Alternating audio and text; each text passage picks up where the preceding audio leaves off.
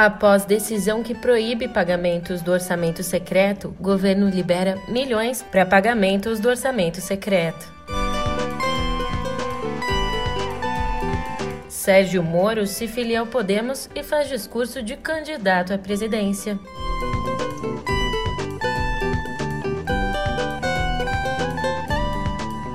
Por fim, mas não menos importante, TCU determina que procuradores que atuaram na Lava Jato devolvam aos cofres públicos cerca de 1 milhão e 800 mil reais.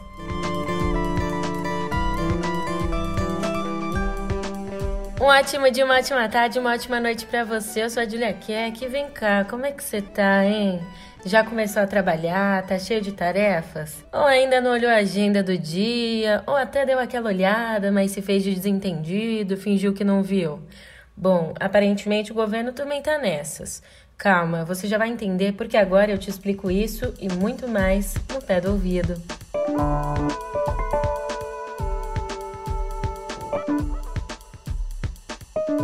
É, o governo parece não ter tomado conhecimento da liminar proibindo a execução de emendas do orçamento secreto, determinada na sexta-feira pela ministra Rosa Weber e mantida ontem pelo plenário do Supremo Tribunal Federal.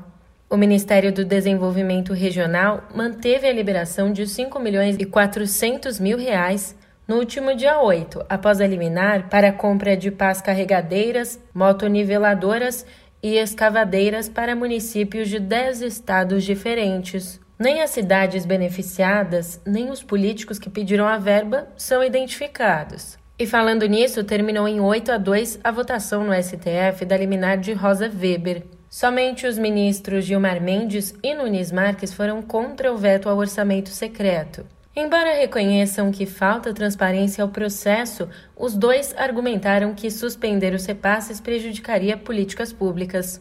Enquanto isso, marcando mais uma divergência com o presidente Jair Bolsonaro, o vice Hamilton Mourão elogiou essa decisão do STF. De acordo com ele, o orçamento secreto não respeita princípios da administração pública. Mourão afirmou que para essas questões, aspas, você tem que dar o máximo de publicidade. No Senado, o presidente da Comissão de Constituição e Justiça, Davi Alcolumbre, anunciou ontem que pretende pautar para o próximo dia 24 a análise da PEC dos precatórios, aprovada pela Câmara na terça. A medida é crucial para viabilizar o Auxílio Brasil de 400 reais e precisa ser aprovada em dois turnos pelo plenário do Senado até o fim do ano legislativo.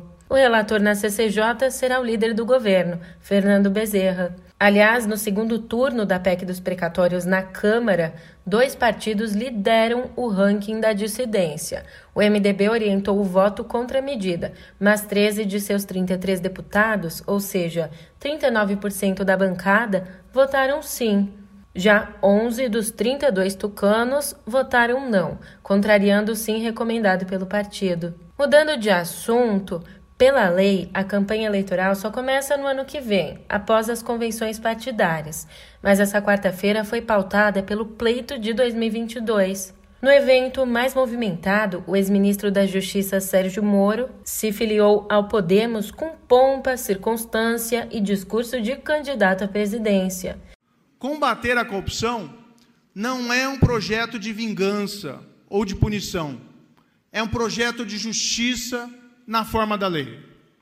É impedir que as estruturas de poder sejam capturadas e, dessa forma, viabilizar as reformas necessárias para melhorar a vida das pessoas. É um projeto para termos um governo de leis que age em benefício de todos e não apenas de alguns. Chega de corrupção, chega de mensalão, chega de petrolão Chega de rachadinha. É, falando para afiliados do partido e convidados, Moro enfatizou o discurso contra a corrupção e fustigou o ex-presidente Lula e o presidente Bolsonaro sem mencioná-los diretamente. O ex-juiz também defendeu o fim do foro privilegiado para todos os agentes públicos e o fim da reeleição para cargos do executivo. Um ponto interessante que o jornalista Bruno Bogossian levantou é o seguinte, abre aspas, Moro fez questão de assumir o rótulo da direita na corrida pelo Palácio do Planalto, Depois de servir ao governo Jair Bolsonaro, o ex-juiz mostrou que vai trabalhar para roubar do presidente essa fatia do eleitorado. Moro fez um discurso de quase 50 minutos em que citou valores cristãos, a proteção da família, o livre mercado, reformas econômicas e um aceno também às Forças Armadas. Fecha aspas. Bom, já o ex-ministro Ciro Gomes anunciou a retomada da pré-campanha após tê-la suspendido em protesto contra o voto de deputados do partido a favor da PEC dos precatórios em primeiro turno. Nas palavras de Ciro, felizmente todos deram um generoso gesto e ele também reiterou que está mais fortalecido do que nunca. Bolsonaro, por sua vez, se filiará ao PL num estilo que, se não envolve numerologia, parece. De acordo com a direção da legenda, ele vai assinar a ficha no próximo dia 22, que é o mesmo número do partido na Justiça Eleitoral e do ano em que pretende se reeleger, 2022. E adivinha só a porcentagem que Bolsonaro tem atingido nas pesquisas eleitorais? Isso mesmo, menos que 22%. Sobre isso, as notícias não são boas para Bolsonaro, Sérgio Moro e Ciro Gomes. De acordo com a pesquisa Quaest, divulgada ontem, o ex-presidente Lula lidera com folga no primeiro turno, com 48% das intenções de voto, seguido de Bolsonaro com 21%, Moro com 8% e Ciro com 6%. No segundo turno, o petista venceria em todos os cenários. Contra Bolsonaro, faria 57% a 27%. Já no segundo turno, Lula contra Moro, o petista ganharia por 57% a 22%. No embate contra Ciro, Lula levaria por 53% a 20%. Essa pesquisa também mediu a aprovação do governo Bolsonaro. A avaliação negativa subiu de 53% para 56% em um mês, enquanto a positiva caiu de 20% para 19%, dentro da margem de erro. E olha só que coisa! O Tribunal de Contas da União determinou que cinco procuradores que atuaram na Lava Jato devolvam aos cofres públicos cerca de 1 milhão e 800 mil reais recebidos em diárias de viagens ao exterior. De acordo com o relator da ação, o ministro Bruno Dantas, o coordenador da força-tarefa da operação, Deltan Dallagnol, escolhia os procuradores que seriam beneficiados com as viagens, violando assim o princípio da impessoalidade. Se todos forem condenados, ficarão inelegíveis, incluindo Dallagnol, que deixou o Ministério Público Federal para entrar na política. De acordo com Mônica Bergamo, os procuradores ficaram perplexos com a determinação do TCU. E o diretor-geral da Polícia Federal, o delegado Paulo Maiorino, comprou e quitou em 16 meses um apartamento de 675 mil dólares em Miami. Isso equivale a mais ou menos 3 milhões e 500 mil reais, de acordo com Guilherme Amado, ele usou um modo de financiamento mais custoso, mas que não atrai a atenção das autoridades fiscais dos Estados Unidos. Além disso, a renda familiar do diretor-geral é de mais ou menos 31 mil reais. Maiorino se recusou a explicar a origem dos recursos para comprar o apartamento em Miami.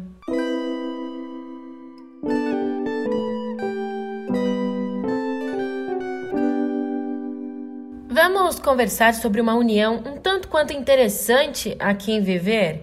Olha, após 10 meses de reuniões, os Estados Unidos e a China anunciaram ontem na Conferência da ONU sobre Mudanças Climáticas um plano conjunto para conter a emissão de gases do efeito estufa.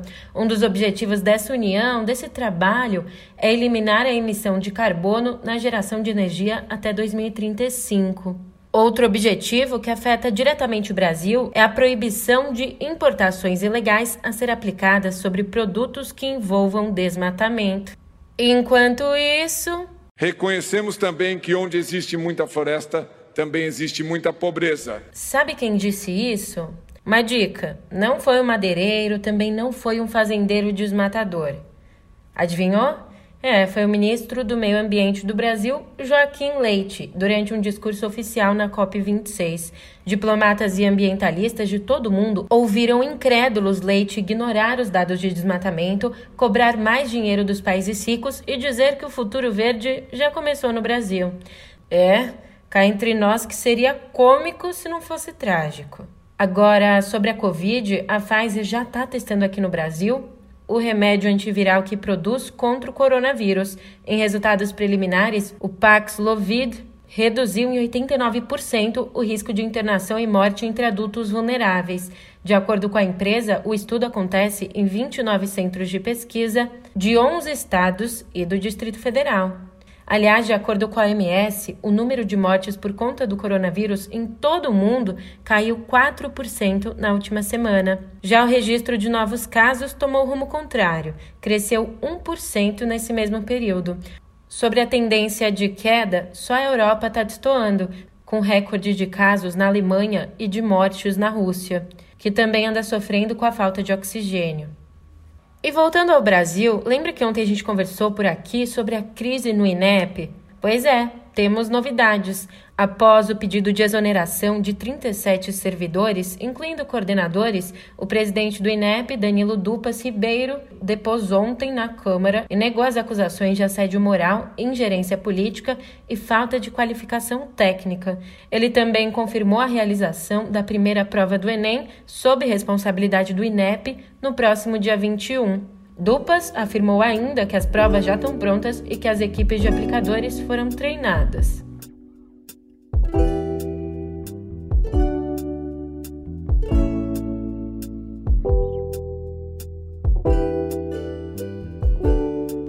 Coisa boa começar nossa editoria de cultura com ele. Sabe quem? O apelido original era Pizindim, que significa menino bom na língua natal de sua avó africana. Mas o maestro e multiinstrumentista Alfredo da Rocha Viana Filho ficou conhecido como Pixinguinha e entrou para a história como um dos maiores gênios da música brasileira.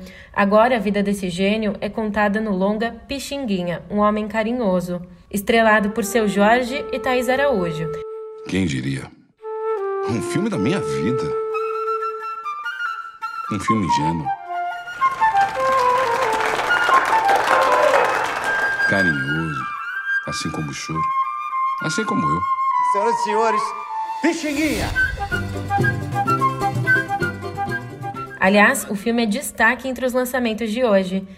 E falando sobre outro gênio, é, a gente está habituado a ouvir e ler Chico Buarque, mas agora temos também a oportunidade de ler textos sobre Chico Buarque. E não são textos comuns, não. O livro Meu Caro Chico Depoimentos, organizado por Augusto Lins Soares, reúne 60 artigos, crônicas e até bilhetes sobre e para o artista. Escritos por nomes como Rubem Braga, Caetano Veloso, Clarice Lispector e outros texto mais antigo, de 1966, é uma crônica de Carlos Drummond de Andrade para o Correio da Manhã, exaltando a canção A Banda. Estava à toa na vida, o meu amor me chamou pra ver a banda passar, cantando coisas de amor. A minha gente sofrida despediu-se da dor pra ver a banda passar, cantando coisas de amor. Já os textos mais novos, feitos para o livro, são dois artigos dos cantores Criolo e Carminho. Agora vem comigo, imagina só você ter um tesouro esquecido no próprio sótão com mais de 50 anos. Foi exatamente o que aconteceu com o produtor indiano Surish Joshi. Em 1968, ele escreveu e produziu Arad Shyam, em tradução aproximada, Tempo da Noite, para uma trilha sonora. Quando estava gravando em Londres com o cantor indiano Ashish Khan, ninguém mais, ninguém menos que George Harrison apareceu no estúdio se oferecendo para tocar guitarra e trazendo consigo Ringo Starr. Isso mesmo, você ouviu direitinho, metade dos Beatles. No ano passado, Joshi reencontrou essa gravação que jamais foi lançada no sótão de casa e desde então trabalhou para restaurá-la. O resultado foi apresentado no Museu dos Beatles em Liverpool.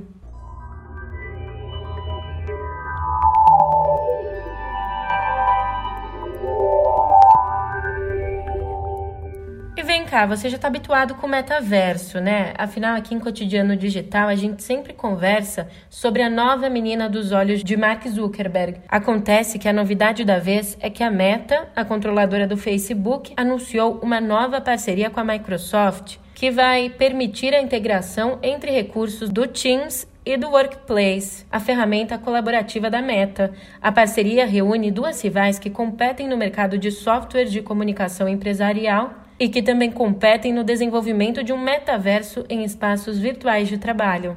E, além das empresas de tecnologia, a tendência do metaverso tem chamado a atenção de governos como o de Seul. A capital da Coreia do Sul anunciou um plano para disponibilizar diversos serviços públicos e eventos culturais em um próprio metaverso. Assim, por exemplo, os residentes vão poder visitar uma prefeitura virtual usando óculos de realidade virtual. O investimento inicial desse projeto é de 3 milhões e 300 mil dólares em 10 anos. Já o Twitter lançou ontem nos Estados Unidos e na Nova Zelândia o Twitter Blue, um serviço de assinatura disponível para iOS, Android e web ao custo de 2 dólares e 99 cents por mês. No Brasil, a assinatura custa R$ 15,99 por mês. E que novidades essa assinatura traz? Olha, o serviço torna possível a leitura de notícias em veículos sem propagandas para incentivar o compartilhamento na rede. Além disso, o usuário também poderá cancelar ou desfazer um tweet logo depois do envio, salvar tweets para ler depois e personalizar a barra de navegação do aplicativo. Pensando bem, eu vou até aproveitar para twittar sobre essa novidade agora mesmo. Então você já sabe, eu tô indo nessa, mas te encontro por aqui amanhã, hein? Até lá!